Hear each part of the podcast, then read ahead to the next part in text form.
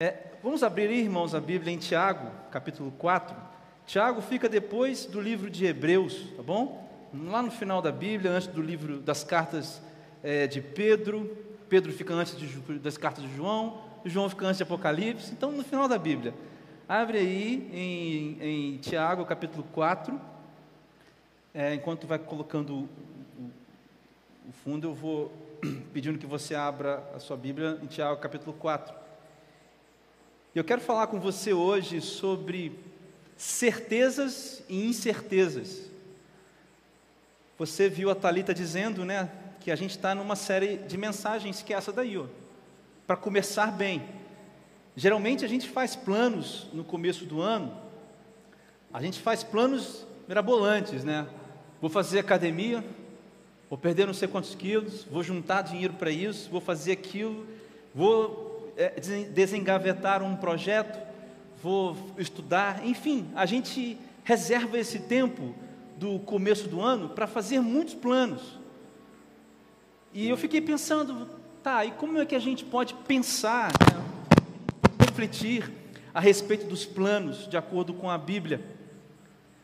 E nós falamos na primeira, no primeiro encontro que a gente começa pensando, começa fazendo os nossos planos, entendendo que a gente vive para a glória de Deus.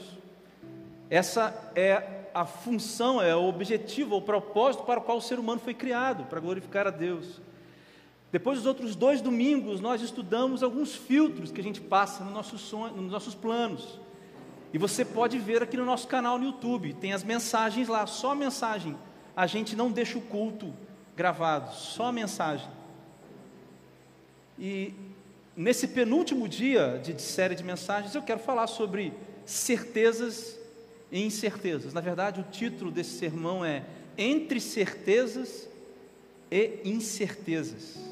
Vamos ler comigo, Tiago 4, a partir do versículo 13, irmãos. Tiago, capítulo 4, a partir do versículo 13 até o 17. Eu vou ler aqui na versão NVI, tá bom? Os irmãos em casa podem acompanhar também. Diz assim: Ouçam agora, vocês que dizem, hoje ou amanhã iremos para este ou aquela cidade, passaremos um ano ali, faremos negócios e ganharemos dinheiro. Vocês nem sabem o que lhes acontecerá amanhã. Que é a sua vida? Vocês são como a neblina que aparece por um pouco de tempo e depois se dissipa. Versículo 15. Ao invés disso, deveriam dizer: Senhor, se o Senhor quiser, melhor dizendo, viveremos e faremos isto ou aquilo. Agora, porém, vocês se vangloriam das suas pretensões. Toda vanglória como esta é maligna. Pensem nisso, pois quem é, quem sabe que deve fazer o bem e não faz, comete pecado. Vamos orar. Senhor, nós estamos aqui diante da tua palavra, nesse momento mais sublime do culto que prestamos ao Senhor, que é quando, Deus, nós vamos ouvir aquilo que o Senhor tem a nos dizer, Pai. Mais do que cantamos, mais do que tudo que fizemos, nossa sede, Deus, é de ouvir a Sua palavra. O nosso coração precisa ouvir a Tua voz e a Tua palavra. Por isso, Espírito Santo, mais uma vez, você é muito bem-vindo para agir, atuar nesse lugar. Fala aos nossos corações nessa noite, no nome de Jesus. Amém. Irmão, sobre qual, sobre é, é, em que contexto Tiago está escrevendo essa, essa porção aqui? Tiago, meus irmãos, era líder da igreja de Jerusalém. E essa igreja de Jerusalém possivelmente sofreu com a saída de vários irmãos porque havia muita perseguição. Então, provavelmente, Tiago está escrevendo, você pode ler lá no capítulo 1 de, do, do livro de Tiago, da carta de Tiago, que ele escreve assim: aos irmãos da, das doze tribos, ou as doze tribos, e aí ele fala sobre sofrimentos, ele fala sobre uma série de coisas, que dá a entender, irmãos, que ele, que ele está escrevendo para esses irmãos, para os judeus que haviam se convertido, que tinham formado aquela igreja primitiva ali em Jerusalém, estavam espalhados por causa da perseguição. É por isso que Tiago fala de sofrimento bastante, ele fala de sofrimento aqui. Você pode ler depois, é por isso. Mas essa porção aqui específica de Tiago, capítulo 4, é sobre uma certa arrogância do povo judeu, especificamente do povo judeu.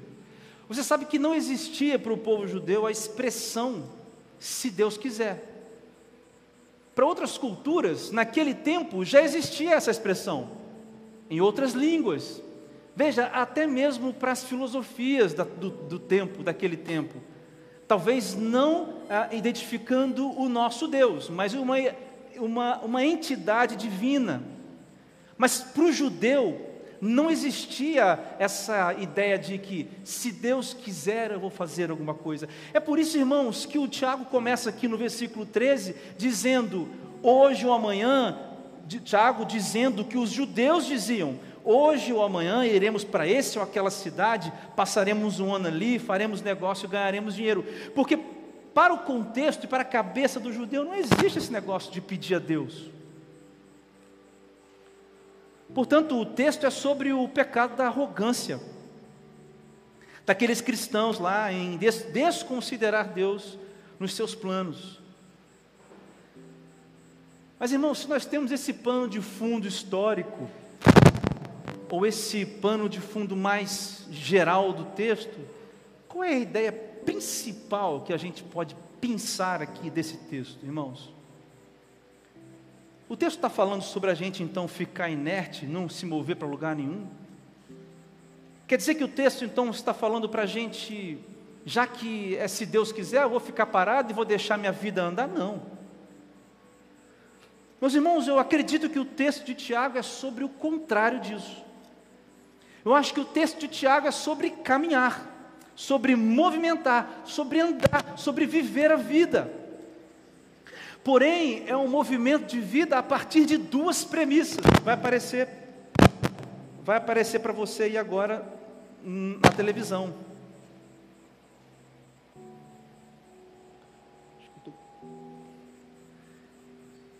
Vai aparecer para você aí agora na televisão. Primeiro, somente o texto é sobre o ponto, a ideia principal é sobre caminhar, porém, sabendo que somente Deus tem o controle de todas as coisas em suas mãos.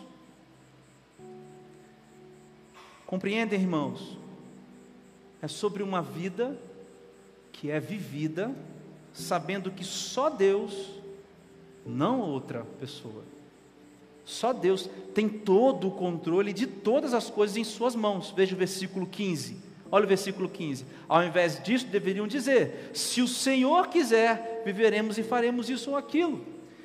Mas também o texto fala sobre pessoas que não incluem Deus nos seus planos. E isso é um erro fatal. Na verdade, isso é arrogância. A Bíblia usa algumas Bíblias antigas, eu lembro quando eu li antigamente, tinha umas palavras que eu não entendia, usava-se a palavra jactância. Já viram isso? Jactância. Deve ter no, no, no, dicionário lá do direito, não tem não, Lohane? Mas jactância é isso, é arrogância. Então o texto fala sobre essas pessoas que vivem a vida, gente, gente que vai vivendo a vida sem incluir Deus nos planos. E o Tiago denuncia que isso é um erro fatal e que isso é arrogância, meus irmãos.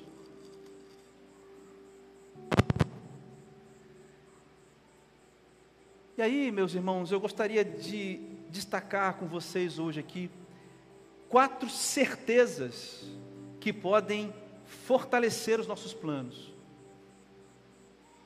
Quatro certezas que podem fortalecer os nossos planos. Eu coloquei uma pergunta na introdução, gostaria que colocasse, eu pulei ela. E a pergunta que eu faço, antes da gente iniciar os quatro pontos, é a seguinte: O quão certo você está sobre os planos que você tem para esse ano? Se existisse uma régua para a gente medir a certeza, quanto de certeza de que você tem que fazer as coisas que você pretende fazer esse ano. Ou melhor, os planos que você tem para a sua vida, de repente não são planos que se findam nesse ano, mas são planos que começam nesse ano e vão para toda a sua vida. O quão certo você está disso, ou desses planos? Queridos, eu acho que a nossa vida é feita de certezas e incertezas. É impossível termos certezas de todas as coisas, mas é, é também impossível viver sempre incertos. Você compreende isso? Viver uma vida de incertezas é impossível, essa pessoa não vive. E uma pessoa também que tem certeza de tudo, também não existe, porque na melhor das hipóteses, ela passa a ser um exemplo que Tiago deu, um arrogante, que desconsidera Deus. Então, agora, meus irmãos, eu gostaria de destacar com vocês quatro pontos, quatro certezas que fortalecem os planos que a gente faz ou os planos que a gente tem. Quatro certezas. Primeira certeza, irmãos. O prazer da autossuficiência é o início de um plano ruim. Vou repetir: o prazer da autossuficiência é o início de um plano muito ruim. Irmãos, vejam comigo o versículo 13. Ouçam agora vocês que dizem: Hoje ou amanhã iremos para esta ou aquela cidade, passaremos um ano ali, faremos negócio e ganharemos dinheiro. Queridos, o sentido que, o, que, que Tiago aqui dá é o sentido de arrogância, como eu havia falado com os irmãos. Sabe o que é arrogância, irmãos? Eu li uma definição muito interessante. Arrogância é o, o homem arrogante, é o homem que se gaba de possuir aquilo que ele não tem, e se gaba de fazer aquilo que ele não pode fazer. O arrogante, em sua essência, é esse homem que se gaba de possuir coisas que ele não tem, irmãos. Não porque ele não tem, porque ele não atingiu, porque é impossível tê-las. Ele se gaba de fazer coisas as quais é impossível fazer, irmãos. O que, que nós não possuímos? O que, que nós não podemos possuir, irmãos? O que, que nós não temos? Irmãos, é o controle da vida. Irmãos, ninguém tem o um controle da vida nas suas mãos. É isso, irmãos, que o texto está dizendo para a gente. Nós não sabemos, aqui parece um bairro calmo, passa até uns bois ali, umas vacas, uns cavalos de vez em quando. O, o, sapo canta, o grilo canta, tudo aqui. Mas eu posso atravessar a rua e vir uma moto e não me ver e me pegar e eu morrer aqui na frente da igreja. Mas irmãos, o que, que nós possuímos? Meus irmãos, nós possuímos a capacidade, presta atenção, ó, a capacidade de se relacionar, meus irmãos, com quem controla a vida. Não é legal isso? Nós não possuímos controle da vida, mas o que a gente tem é a capacidade de se relacionar com quem controla a vida Deus. Meus irmãos, o que, que nós não podemos fazer? O que, que é impossível para nós fazermos? Determinar o curso das coisas. Quem é que pode dizer aqui, vou viver tantos anos, vou deixar esse mundo no dia tal? Quem é que pode? Ninguém. Mas o que, que nós podemos fazer? Meus irmãos, nós podemos obedecer e confiar em quem determina essas coisas. Vocês percebem como é incrível esse negócio? Veja comigo no meu raciocínio. Venha comigo agora para o Salmo 103, versículos 15 e 16. Vão aparecer para vocês os versículos. Ó, o salmista diz assim: esse texto não é exclusivo do Salmo 103, tem vários outros textos na Bíblia que concordam com o que o Tiago fala. Veja, Salmo 103, 15 e 16. A vida do homem é semelhante à relva Olha só, ela floresce, ele floresce como a flor do campo, que se vai quando sopra o vento e nem sabe mais o lugar onde, perdão, o lugar que ocupava. Versículos 17 e 19. Mas o amor leal do Senhor, olha o contraponto que o salmista faz. Mas o amor leal do Senhor, o seu amor eterno, está com os que o temem, e a sua justiça com os filhos de seus filhos, com os que guardam a sua aliança e se lembram de obedecer os seus preceitos. O Senhor estabeleceu o seu trono nos céus, e como, veja bem, e como rei, domina tudo o que existe. Você percebe como o salmista fala? Vocês perceberam, irmãos? Isso aqui, isso aqui é poesia. O salmista diz: olha, o homem é uma flor, um matinho que cresce e o vento passa e, e se desfaz com o vento. Mas Deus, com seu amor, cuida daqueles que o temem e do seu trono domina todas as coisas. Por isso que eu digo, irmãos, que a autossuficiência é o contrário da fé. Porque, primeiro, considera homens como Deus. Irmãos, é esse o ponto, talvez, mais que salta, primeiramente, do versículo 13 lá do Tiago 4. Homens que se consideram um Deus, porque acham que podem fazer planos e que têm o controle de suas vidas em suas mãos homens que se gabam de fazer o que não podem e se gabam que se gabam de fazer o que não podem. Perdão.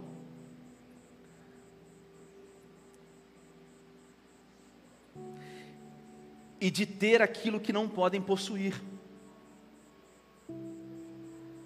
A autossuficiência é o contrário da fé, porque, em segundo lugar, alicerça as certezas da vida na materialidade. E aí, meus irmãos, é outro ponto claro do texto. Essa, essa, é, essa é, esse é o contexto do judeu. O homem que alicerça a sua vida nos bens materiais. A denúncia do, do Tiago aqui é nesse sentido, irmãos. Meus irmãos, isso é tão atual.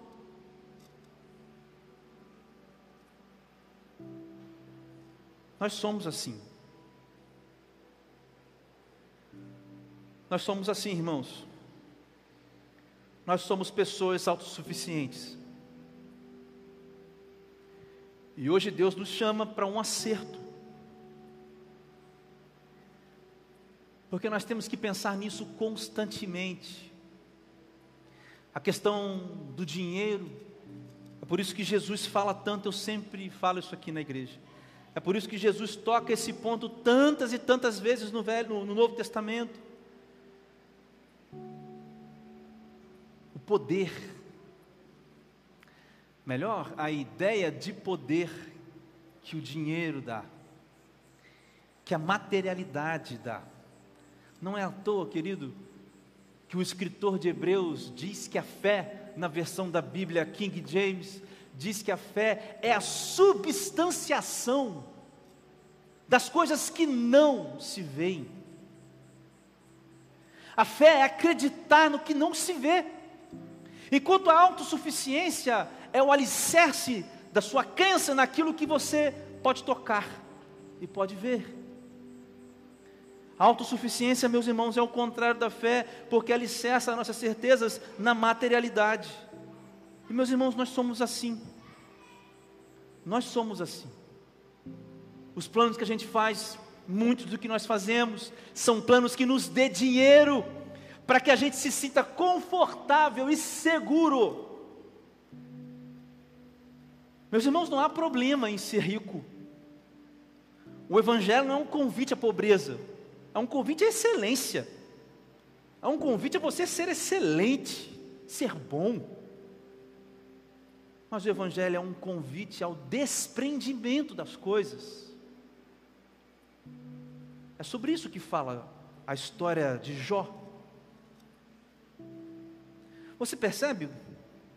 Em último lugar, meus irmãos, a autossuficiência é o contrário da fé, porque desconsidera Deus como sendo Deus. Quem que é Deus? Para quem se acha Deus? Quem é Deus para quem olha para as suas coisas e diz: Eu tenho, eu me deleito nisso que tenho, estou seguro, estou tranquilo, posso dormir bem. Quem é Deus para essas pessoas?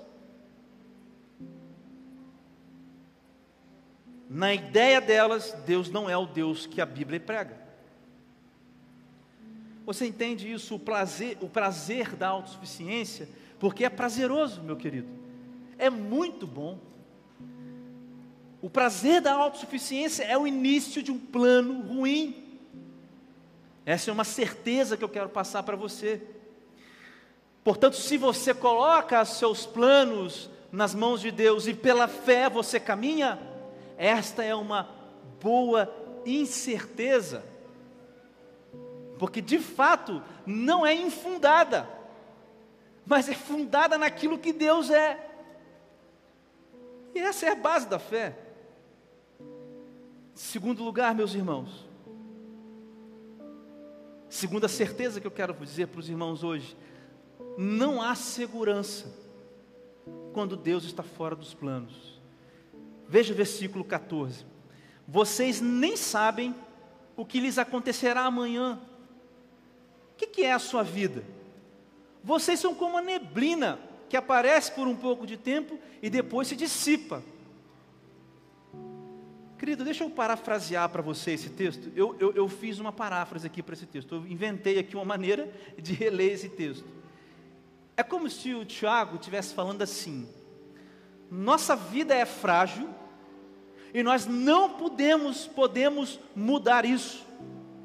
Por isso, vamos viver as nossas vidas confiando em Deus e considerando a vontade de Deus em todos os planos que fizermos. Para mim, essa é uma maneira de reler o versículo 14.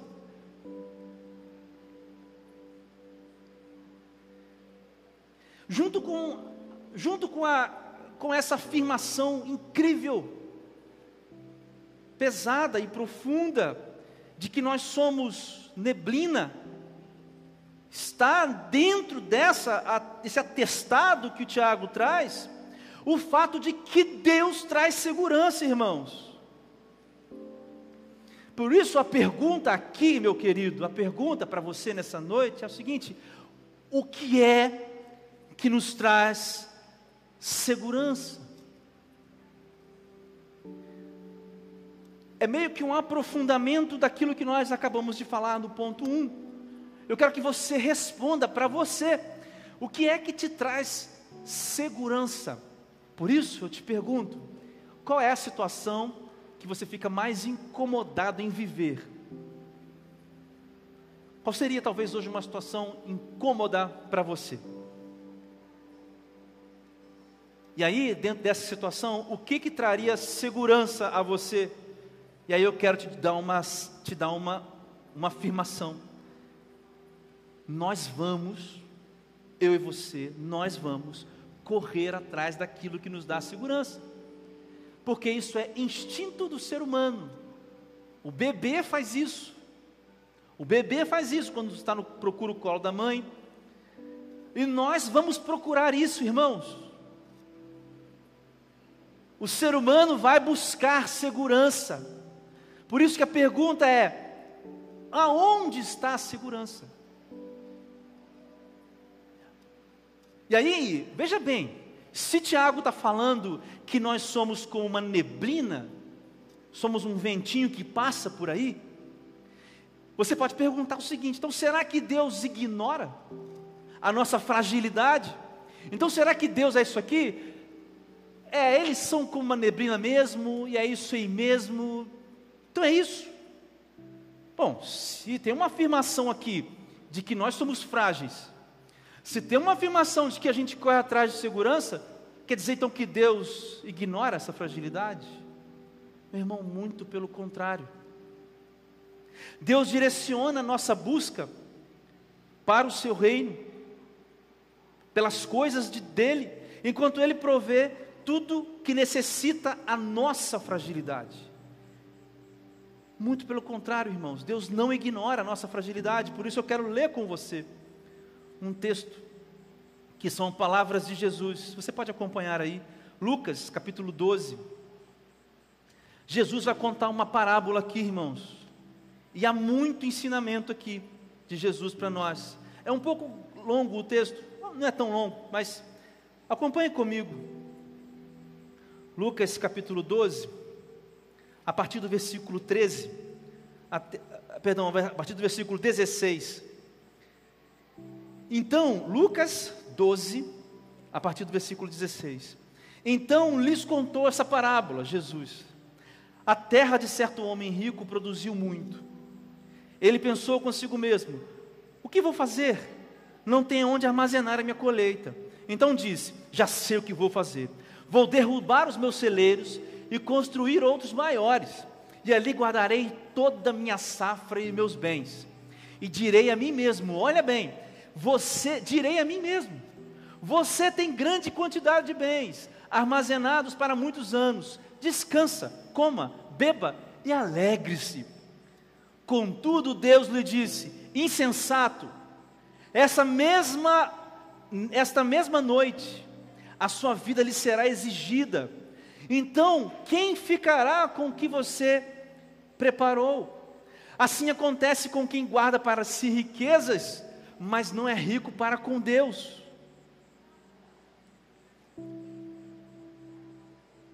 O texto continua, irmãos. Jesus diz isso para as pessoas. E como era de costume de Jesus, ele vai contar agora a explicação para os discípulos. Ele escolhe se esconder da multidão e vira para os discípulos agora, como Jesus fazia em suas parábolas. Então, dirigindo-se aos seus discípulos, Jesus acrescentou: Veja bem, agora, portanto eu lhes digo, não se preocupem com sua própria vida, quanto ao que comer, nem com seu próprio corpo, quanto ao que vestir. A vida é mais importante do que a comida, e o corpo mais importante do que as roupas. Observem os corvos: não semeiam nem colhem, nem armazenam nos celeiros, contudo Deus os alimenta, e vocês têm muito mais valor do que as aves. Quem de vocês, por mais que se preocupe, pode acrescentar uma hora que seja a sua vida, visto que vocês não podem sequer fazer uma coisa tão pequena por que se preocupar com o restante? Observem como crescem os lírios, eles não trabalham nem tecem. Contudo, eu lhes digo que nem Salomão, em todo o seu esplendor, vestiu-se como um deles. Se Deus veste assim a erva do campo, que hoje existe e amanhã lançada ao fogo, quanto mais vestirá vocês, homens de pequena fé. Encerrando, não busquem ansiosamente o que comer ou beber, não se preocupem com isso, pois o mundo pagão é que corre atrás dessas coisas mas o Pai sabe que vocês precisam delas. Busquem, pois, o reino de Deus, e essas coisas lhes serão acrescentadas.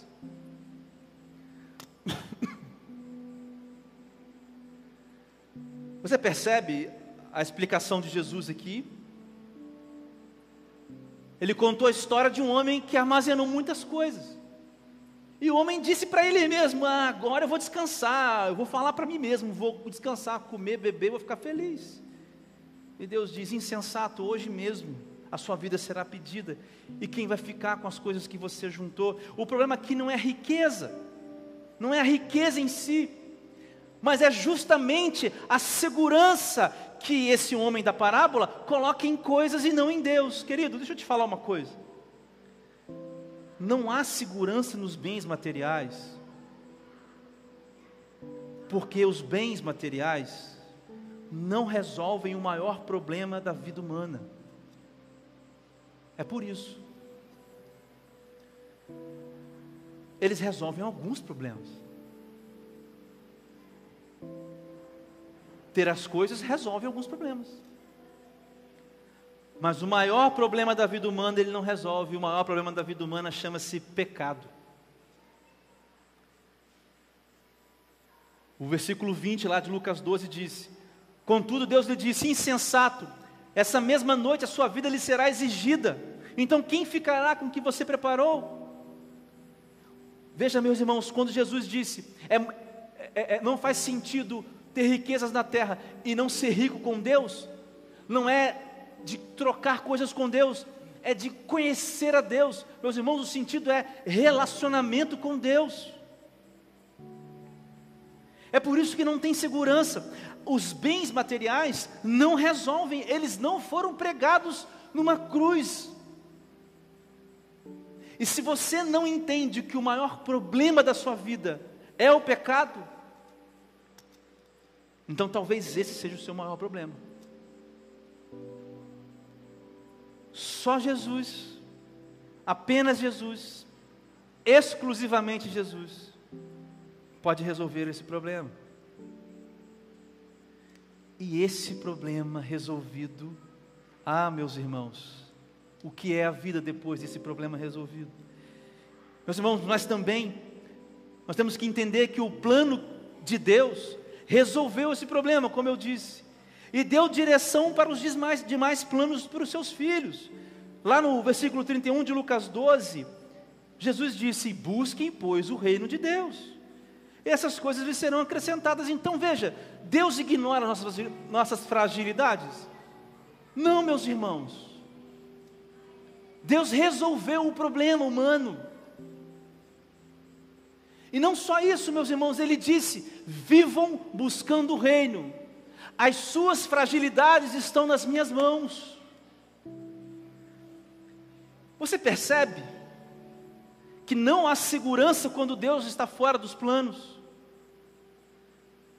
Pode ser qualquer plano, irmão, mas se Deus não está no plano, não há segurança.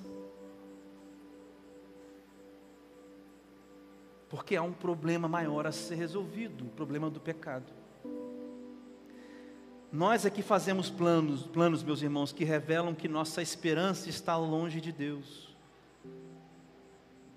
Mas essa noite Deus está falando conosco. E acredito que a gente pode mudar a nossa maneira de pensar, a maneira como pensamos os nossos planos. Querido, terceiro ponto, a terceira certeza, penúltima. A terceira certeza que nós temos que ter quando fazemos planos é talvez a mais difícil, porque ela é a seguinte: Deus pode discordar dos seus planos. Veja o versículo 15 diz: Ao invés disso, deveriam dizer: Se o Senhor quiser, viveremos e faremos isto ou aquilo. Veja, querido, eu comecei essa pequena mensagem dizendo que essa expressão é que não havia para o judeu. Se Deus quiser, se o Senhor quiser. Isso aqui, meus irmãos, não é só para as coisas corriqueiras. Por exemplo, amanhã, se Deus nos permitir, levantaremos. Ok, é isso também. Mas é mais do que isso. Eu tenho um plano de amanhã fazer algo, mas Deus pode dizer não. Esse não é o plano para a sua vida. Essa não é a minha vontade para a sua vida. Por isso, meus irmãos, colocar Deus nos planos, necessariamente, em primeiro lugar, é aceitar a vontade de Deus. Querido, deixa eu te contar um exemplo. Você lembra de Jonas? Jonas. E a gente pensa em Jonas como alguém que foi engolido pelo peixe, que desobedeceu a Deus, pela baleia, pelo peixe grande, depois foi expelido. Meus irmãos, deixa eu ler para os irmãos aqui Jonas 2, dois versículos só. Jonas capítulo 2, 7 e 9. Quando a minha, isso aqui é Jonas falando. Quando a minha vida já se apagava, eu me lembrei de ti, Senhor, e a minha oração subiu a ti, a ti teu, ao teu santo templo. Aqueles que acreditam em ídolos inúteis desprezam a misericórdia, mas eu, como um cântico de gratidão, oferecerei sacrifício a ti. O que eu prometi, cumprirei totalmente. A salvação vem do Senhor.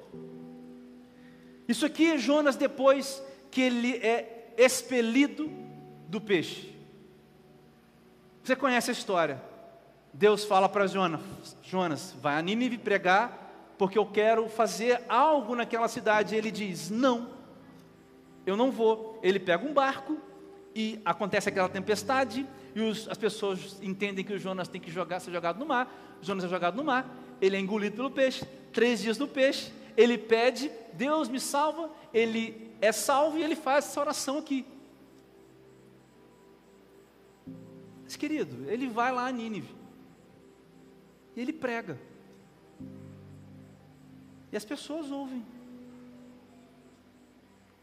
E aí no capítulo 4, Jonas tem a seguinte atitude. O último capítulo desse breve livro de Jonas. Mas Jonas ficou profundamente descontente. E com isso enfureceu-se. Ele orou ao Senhor: Senhor, não foi isso que eu disse quando ainda estava em casa? Foi por isso que eu me apressei. Veja, foi por isso que eu me apressei em fugir para Tarsis. Eu sabia que tu és Deus misericordioso e compassivo, muito paciente, cheio de amor e que promete castigar, castigar mas depois se arrepende. Você entendeu, irmão, por que, que Jonas desobedeceu a Deus? Mesmo com aquela oração maravilhosa aqui, depois de sair do peixe, porque Jonas não queria que aquelas pessoas fossem salvas. E ele sabia que Deus era misericordioso e poderoso. E ele confessa. Sabe o que, que aqui, meus irmãos, no capítulo 4 do Jonas, que a gente entende por que, que ele desobedeceu. Que, que ele foi para Tarsis ao invés de Nínive? Porque ele não aceitou a vontade de Deus. O homem que falou isso aqui quando saiu do peixe, essas coisas bonitas, ainda não aceitava a vontade de Deus. Então, meus irmãos, a gente vem, a gente canta, a gente ora, faz o plano de, de um ano de ler a Bíblia, mas a gente não aceita a vontade de Deus. E Deus pode discordar dos nossos planos.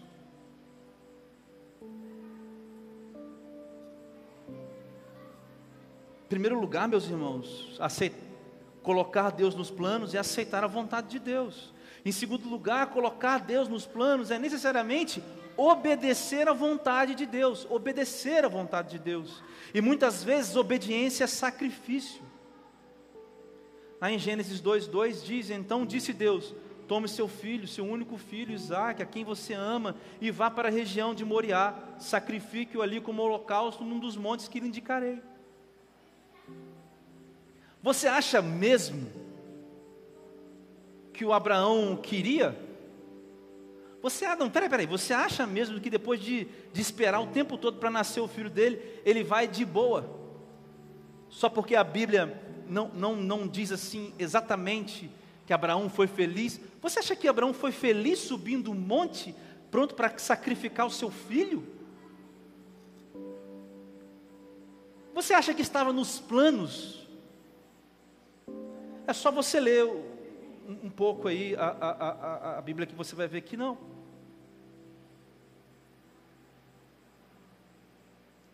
Mas obedecer à vontade de Deus, uh, colocar Deus nos planos, significa às vezes obedecer à vontade de Deus. E às vezes Deus requer sacrifícios. Veja, Provérbios 16, 1 diz que é da natureza do homem fazer planos, mas a resposta certa vem do Senhor. A versão transformadora diz assim: Alguns planos terão de ser sacrificados, porque nem todos os planos que fazemos estão alinhados com os planos de Deus. Mas colocar Deus nos planos é necessariamente ter prazer na vontade de Deus também. Como nós cantamos aqui mais cedo, Romanos 8, 28 diz que sabemos que Deus age em todas as coisas, para o bem daqueles que amam a Deus, dos que foram chamados de acordo com o seu propósito. Meus irmãos, sabemos. Isso significa que há um prazer, meus irmãos, em viver as coisas que Deus nos propõe, porque elas estão cooperando para o nosso bem. Por isso, Colocar Deus nos nossos planos significa aceitar a vontade de Deus, obedecer à vontade de Deus e ter prazer na vontade de Deus. Por fim, irmãos, Quarta certeza que você pode ter nessa noite é que os planos que estão debaixo da vontade de Deus dão bons resultados. Os planos que estão debaixo da vontade de Deus, não só do controle, meus irmãos, da vontade de Deus. Deus está no controle de todas as coisas. Mas eu estou dizendo dos planos que estão debaixo da vontade de Deus, não dos rebeldes. Versículo 16, 17 dizem: Porém, agora, porém, vocês se vangloriam das suas pretensões. Toda vanglória como essa é maligna. Aí o Tiago termina dizendo: Pensem nisto, pois quem sabe que deve fazer o bem e não faz, comete pecado. Querido, o entendimento aqui desse último versículo 17 é mais ou menos isso.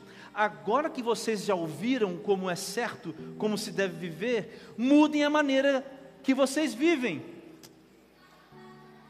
Isso significa o versículo 17. Em outras palavras, meus irmãos, se vocês fizerem os planos de vocês como vocês sempre fizeram, o resultado será sempre o mesmo.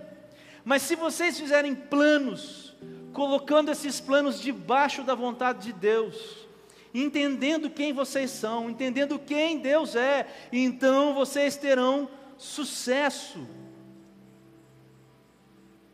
O sucesso, meus irmãos, é estar debaixo, é o plano que está alinhado com Deus, esse é o sucesso. Querido, eu vou terminar, já estou terminando, com duas afirmações nesse quarto ponto. Planeje os seus planos a partir de Deus, com Deus e para Deus, e tenha bons resultados. Veja, o que a Bíblia fala dos planos de Deus para nós. Jeremias 29, 11. Porque eu, porque sou eu que conheço os planos que tenho para vocês. Isso aqui é uma palavra para Israel, no momento onde eles estavam presos, onde eles estavam, na verdade, tinham sido levados exilados. E é uma palavra que se aplica também à nossa vida porque sou eu que conheço os planos que tenho para vocês, diz o Senhor, planos de fazê-los prosperar e não de lhes causar dano, plano de dar-lhes esperança e um futuro, meus irmãos. Querido, planeje a sua vida, os seus planos a partir de Deus, com Deus e para Deus, e tenha bons resultados. Mas o contrário, meu irmão, também é verdade. Continue planejando, desconsiderando Deus, confiando em si mesmo e colha os resultados ou o resultado do pecado. E aí você tem a liberdade. Mas a palavra de Tiago é: quem sabe que deve fazer o bem e não faz, comete pecado. Portanto, todos nós que estamos aqui, vocês que estão aí me ouvindo, seja onde e quando você estiver correndo é, numa viagem, você que está ouvindo, você sabe que deve fazer o bem, e se não faz, comete pecado. E qual é o bem aqui? Colocar os seus planos debaixo da vontade de Deus. Eu finalizo, irmãos, com quatro aplicações. Quatro frases. Primeira, nada do que construirmos será capaz de nos garantir algum controle. Seja o império que nós construirmos, seja a maior coisa que possamos imaginar, aquilo que vamos deixar, nada disso nos garante controle da vida. Nada. Somente Deus tem o controle. Ou nós convivemos aceitando isso, ou nós continuamos desconsiderando isso de maneira tola. Segunda aplicação, a vida é frágil e confiar em Deus é a segurança que precisamos para viver essa vida em todas as suas estações. Sabe, meus irmãos, nós vemos aí as igrejas falando, né? Venha para cá e pare de sofrer. Mas a vida não é isso. A, a, a vida é feita de sofrimento. A vida tem inverno, rigorosos. Tem dias bons, tem dias ruins. Ganhamos pessoas, perdemos pessoas. Acertamos coisas, erramos coisas. E a vida vai caminhando frágil. Tem um texto que eu escrevi quando eu perdi um amigo em 2013, que nós somos fortalezas ambulantes frágeis. Frágeis fortalezas ambulantes. A segurança que nós precisamos, meus irmãos, está em Deus, está em confiar em Deus. Terceiro, em primeiro lugar na minha vida, os planos de Deus. Em primeiro, os planos de Deus. Em primeiro, a vontade de Deus. Os meus planos devem se alinhar aos planos de Deus. Quão difícil é viver isso. Quarto e última aplicação: persistir no erro é pecado. Por isso, meus irmãos, nós devemos planejar as nossas vidas e os nossos planos de vida a partir de um relacionamento íntimo, real e verdadeiro com Deus. Amém? Então, nós estamos aqui, Pai, diante da palavra que foi lida e exposta, diante de tudo que o Senhor falou, Pai, aos nossos corações. Há tantos planos, Senhor, que devemos fazer esse ano. Há tantos caminhos, ó Deus, que nós podemos percorrer. Mas não, nós não somos nada, Pai. Nossa vida é frágil. E nós não queremos ser pessoas, ó Deus, que confiam em nós mesmos. Nós queremos confiar única e exclusivamente em Ti. Pai, eu exponho os meus planos, os planos dos meus irmãos, a Tua vontade, ao Teu desejo, a Tua voz nessa noite. Então, Espírito Santo, sopra em cada ouvido as palavras que só você pode soprar. Mostra a direção, Espírito, que só você pode dar. Senhor, vai falando com cada uma as coisas que só o Senhor pode revelar. Talvez o Senhor vá revelar hoje aqui coisas que não haviam sido reveladas ainda.